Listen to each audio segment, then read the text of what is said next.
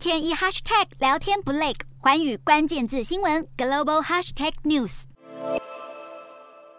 中南美洲移民提着大包小包的家当，徒步朝美墨边境迈进，想要进入美国追求更美好的生活。而一向关注移民问题的美国总统拜登，在这届美洲峰会接近尾声时，和与会的其他国家领导人共同签署一份洛杉矶宣言。拜登承诺率领美洲各国保障移民权利，让移民拥有更多的安全和尊严。洛杉矶宣言指出，美洲前两大经济体美国与加拿大将接纳更多来自中南美开发中国家的移工。而拜登总统也承诺将拨款六千千五百万美元，约新台币二十亿元的资金，资助在美国从事季节性农务工作的合法移工。但在移民管制方面，拜登也呼吁各国执法部门加强合作，促进更有人道和秩序的移民政策。最后，就连先前对美洲峰会发起抵制的墨西哥，也赞许这一项关于移民议题的联合宣言。近两年来的新冠疫情对全球经济造成巨大打击，导致困扰美洲国家已久的移民危机雪上加霜。如果拜登政府希望能改善与中南美国家的关系，就必须先在移民问题上取得更进一步的发展。